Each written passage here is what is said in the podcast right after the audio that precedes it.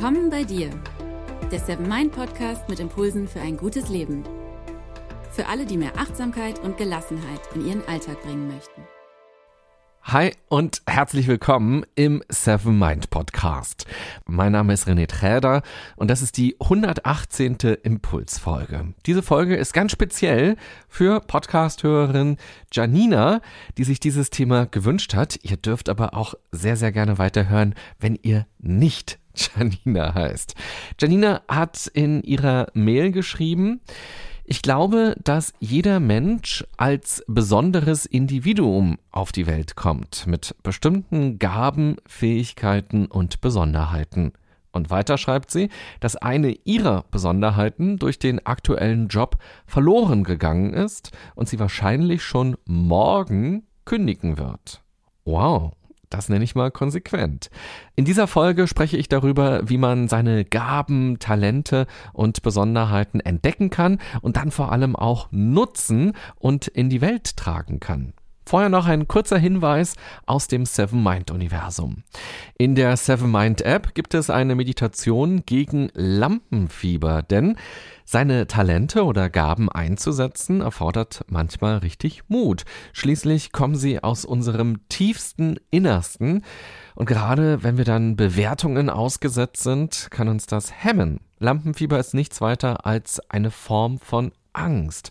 Wir können das Lampenfieber also in den Griff bekommen. In der Meditation Lampenfieber lernst du mit dieser unangenehmen Emotion umzugehen, denn nur wenn du deiner Angst begegnest, kannst du dein Potenzial mit der Welt auch teilen.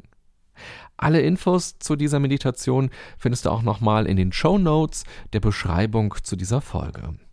Kurz nochmal zu Janinas Mail. Sie hat geschrieben, dass wir unsere Besonderheiten, das, was uns ausmacht, was in uns schlummert, eigentlich benutzen sollten. Sie schreibt ganz konkret, aber oft wird diese Gabe, das Besondere an jedem Einzelnen gedeckelt durch den Alltag, den Job, den Stress und gerät in Vergessenheit. Vielen Dank, Janina, für deine offenen Einblicke, was du gerade so denkst und machst und was du vorhast.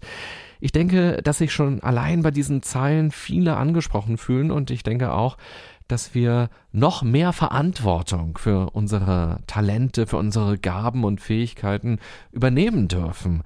Ich stelle mir die Talente immer vor wie ein Geschenk, das man bekommen hat. Man muss es erstmal auspacken, um überhaupt nur ansatzweise eine Idee davon zu bekommen, was dieses Geschenk eigentlich ist. Solange es eingewickelt ist oder in einem Karton ist, ist völlig unklar, um was es sich handelt und was man damit Tolles anstellen kann. Und wenn man es dann ausgepackt hat, dann geht es darum, es zu benutzen und nicht in irgendeine Schublade zu packen. Vielleicht liegen bei dir ja auch noch irgendwelche tollen Bücher rum, die du mal geschenkt bekommen hast und die du auch gerne lesen möchtest, aber noch nicht gelesen hast. Oder vielleicht liegen bei dir auch irgendwelche Gutscheine rum, die du noch nicht eingesetzt hast. So ist das auch mit den Talenten. Wir müssen sie erst einmal erkennen und dann müssen wir sie auch benutzen, damit sie sich entfalten können. Solange wir das nicht machen, handelt es sich nur um Potenziale, um Möglichkeiten, um reine Träume. Wenn wir nichts mit unseren Talenten oder besonderen Fähigkeiten oder Eigenschaften anfangen, drohen sie außerdem zu verkümmern. Oder es frustriert uns irgendwann, wenn wir zurückschauen und feststellen, dass da noch viel mehr war oder dass da noch ganz andere Dinge in uns waren, die aber ungenutzt geblieben sind. Und genauso geht's auch Janina. Sie hat geschrieben, dass sie ein fröhlicher und lebensfroher Mensch ist und viel lacht. Schon als Kind war das so und das hat sie in ihrem ersten Job auch immer gespiegelt bekommen. Sie schreibt, Inzwischen arbeite ich in der Industrie und die Lebensfreude und das Glücklichsein gehen dort unter, weil ich dort einfach nicht das ausleben kann, was ich bin. Und damit verschwindet ein wichtiger Teil von mir, was mich traurig macht. Das heißt, Janina hat ihr Geschenk schon vor langer Zeit ausgepackt. Und sie hat auch die Erfahrung gemacht, wie es ist, das Geschenk zu benutzen. Nun geht es darum, dass Janina die Staubschicht wegwischt und die ersten Spinnenweben, die entstanden sind, wegmacht. Denn ich glaube, dass es ganz wichtig ist, sich darüber bewusst zu sein, dass es dafür ein gewisses Zeitfenster gibt. Wenn man zu viel Zeit verstreichen lässt, kann sein, dass man dieses Geschenk irgendwann wiederentdeckt, den Wert aber gar nicht mehr erkennt, sondern es nur noch als olles, nutzloses Gerümpel sieht, was völlig verstaubt ist und dann direkt auf den Müll schmeißt.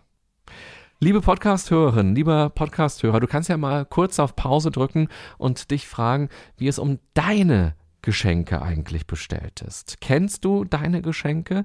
Hast du sie schon mal ausgepackt? Hast du sie schon mal benutzt? Und wie dick ist eigentlich die Staubschicht?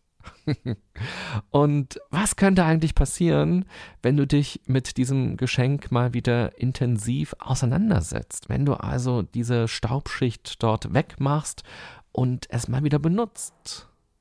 Schauen wir nochmal genauer darauf, wie man sein Geschenk überhaupt erstmal auspacken kann und dann, wie man es stärker benutzen kann. Die Frage ist, was bringt deine Augen zum Leuchten? Was lässt dich die Zeit vergessen? Und was lässt dein Herz schneller schlagen? Wenn du darauf für dich Antworten findest, dann bist du deinem Geschenk schon ganz nah. Unternimm nochmal eine Reise in die Kindheit. Du wirst überrascht sein, wie stabil unsere Persönlichkeit ist.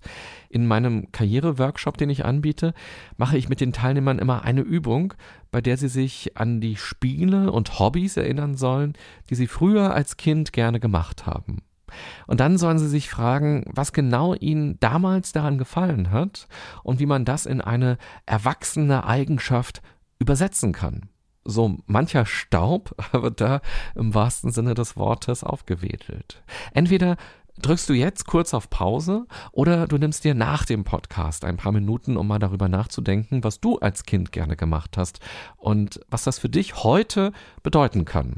Und dann schau doch mal, was du gerne wieder aktivieren möchtest. Vielleicht erkennst du dadurch auch, was dir heute fehlt, sowohl im beruflichen als auch im privaten.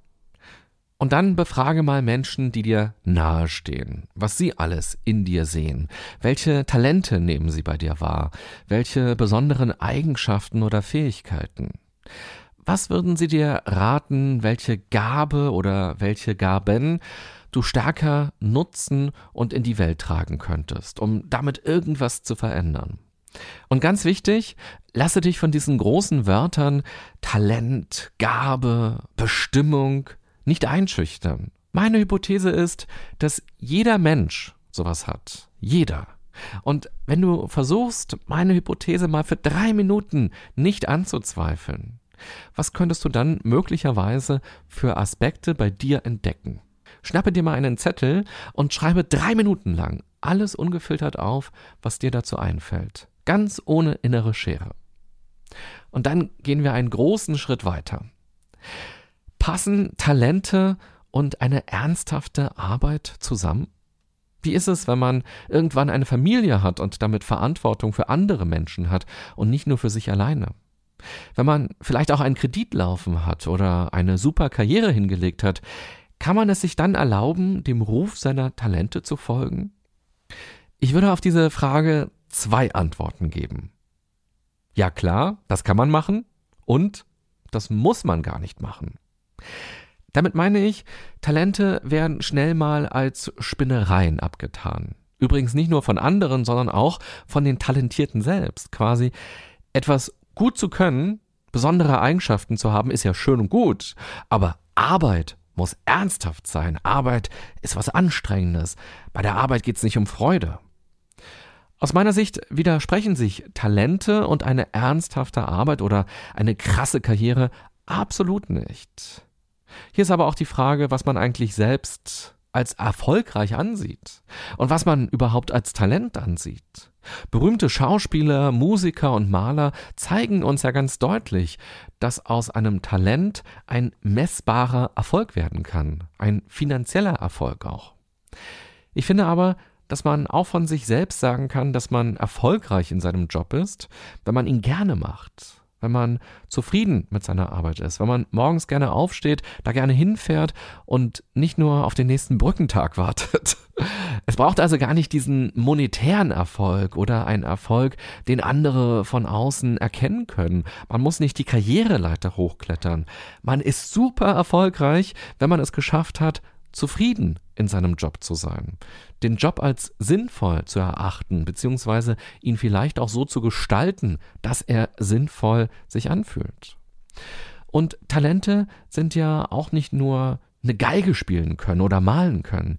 Ein Talent oder eine Besonderheit können ja auch Eigenschaften sein, wie auch bei Janina, sowas wie Fröhlichkeit, Leichtigkeit, Optimismus und auch sowas wie zuhören können, geduldig sein, auch das sind Talente oder anderen Dinge anschaulich erklären können. Auch das ist ein Talent.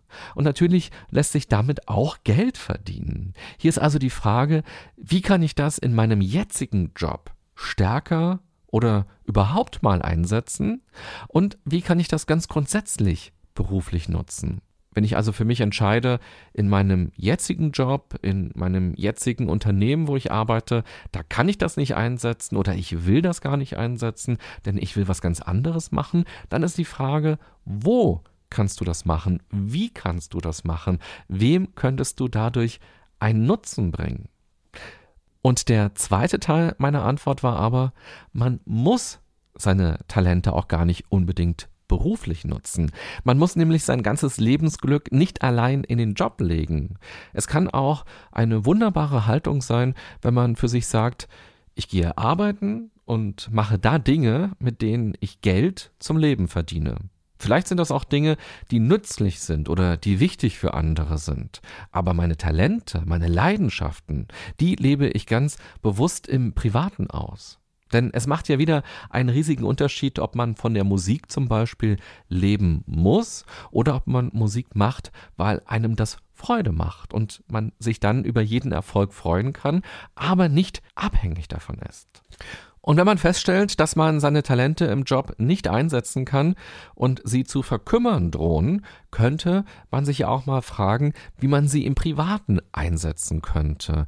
Auch sowas wie Humor oder wie zuhören können oder Dinge erklären können. Ich bin mir ganz sicher, dass man damit auch im Privaten ganz tolle Dinge anstoßen kann und die Welt bereichern kann. Auch an ein Ehrenamt könnte man hier mal denken. Schau doch mal bei dir im Kleinen, wo deine Talente gebraucht werden oder etwas bunter und schöner machen, etwas klarer machen, etwas fairer machen können im Freundeskreis, in der Familie, in der Nachbarschaft, bei dir im Ort oder wage direkt den großen Blick. Wie könnte durch dich die Welt ein kleines bisschen besser werden? Und das Wort besser kannst du auch wieder ersetzen. Zum Beispiel fairer, sauberer, schöner, toleranter, friedlicher, lebenswerter und so weiter. Also, aus einem Talent muss gar kein Job werden. Wenn du für dein Leben gerne Flöte spielst, dann nimm doch einfach Flötenunterricht, wenn du Lust darauf hast. Spiele für dich alleine am einsamen See oder auf der nächsten Gartenparty oder wenn du möchtest, dann werde Teil eines Orchesters. Mache einfach das, was du willst, selbst wenn andere das komisch finden in deinem Umfeld. Ich bin mir sicher, dass es auch andere geben wird, denen du damit eine Freude machst oder die du damit inspirierst. Und selbst wenn das nur eine einzige Person ist, selbst dann hast du dein Talent in die Welt gebracht und daraus etwas gemacht, statt damit zu hadern oder es den Spinnenweben zu überlassen. Also lass dein Leben nicht nur im Kopf, in der Fantasie, in Wünschen, in ach, das wäre ja schön, das ist ja eine tolle Idee stattfinden, sondern mache irgendetwas. Und das Beispiel Flöte kannst du natürlich auch durch jedes andere Beispiel ersetzen. Wie könnte dein persönliches Beispiel ganz konkret aussehen? Drücke auch jetzt gern wieder auf Pause und frage dich, bei welcher Vorstellung du Energie und Lust verspürst und wie die ersten Schritte dafür aussehen könnten. Was ist dein Talent? Was ist deine besondere Eigenschaft? Was ist etwas, was du vielleicht schon entdeckt hast oder eben auch erstmal so richtig entdecken willst, wo du besser drin werden willst, was du einsetzen möchtest im privaten oder im beruflichen und wer würde sich darüber möglicherweise freuen. Am Ende ihrer E-Mail hat Janina übrigens geschrieben, ich stehe am Wendepunkt und werde meine Stelle sehr wahrscheinlich schon morgen kündigen und mich nach etwas Neuem umschauen. Aber ich habe Angst. Angst vor dem Neuen, Angst vor der Entscheidung für mich einzustehen. Tja, und damit endet ihre E-Mail. Ob Janina gekündigt hat oder nicht, weiß ich leider auch nicht. Das ist wie so ein Cliffhanger, so bei gute Zeiten, schlechte Zeiten. Vielleicht meldet sie sich ja irgendwann nochmal und berichtet, wie es für sie weitergegangen ist. In jedem Fall Vielen Dank für deine offene E-Mail und die Anregungen. Ich wünsche dir alles Gute auf deinem Weg und dass du deine Gaben tatsächlich benutzen und in die Welt bringen kannst. Vielleicht seid ihr ja mal in einer ähnlichen Situation gewesen. Wie seid ihr denn damit umgegangen? Und wenn ihr auch Themenvorschläge oder Feedback habt, freue ich mich auch über Post von euch. Und eine E-Mail hat mich in den letzten Wochen ganz besonders berührt. Sie stammt von Lisa, die 21 Jahre alt ist. Sie hat geschrieben, ich bin aufgrund einer Hormondrüsenfehlfunktion chronisch depressiv. Als ich zwölf Jahre alt geworden bin, habe ich irgendwie verlernt, glücklich und unbeschwert zu sein. Und nach meinem Selbstmordversuch habe ich beschlossen, dass meine Krankheit keine Ausrede mehr sein darf. Wow, das finde ich echt klasse, wenn sich jemand entscheidet, das Leben trotz allem anzupacken. Lisa hat dann weitergeschrieben, dass sie inzwischen an ihrem Lebensglück arbeitet. Vielen Dank für diese tolle Mail und viele Grüße, Lisa. Vor allem finde ich toll, dass das Wort Lebensglück jetzt überhaupt in deinem Wortschatz vorkommt. Denn du hast ja geschrieben, dass du chronisch depressiv bist und offenbar auch sehr, sehr schwere Zeiten durchgemacht hast. Da ist der Fokus dann ja oft auf ganz andere Dinge und an Lebensglück zu denken. Ist dann mega weit weg. Und schön, dass du diesen Begriff für dich jetzt im Leben hast und eben auch die Vorstellung hast, dass du etwas für dein Lebensglück tun kannst. Das freut mich sehr und schön, dass dieser Podcast eine kleine Anregung für dich ist. Ich wünsche euch eine gute und achtsame Zeit beim Entfernen der Staubschicht und Benutzen eurer Geschenke. Bis bald. Bye bye, sagt René Träder.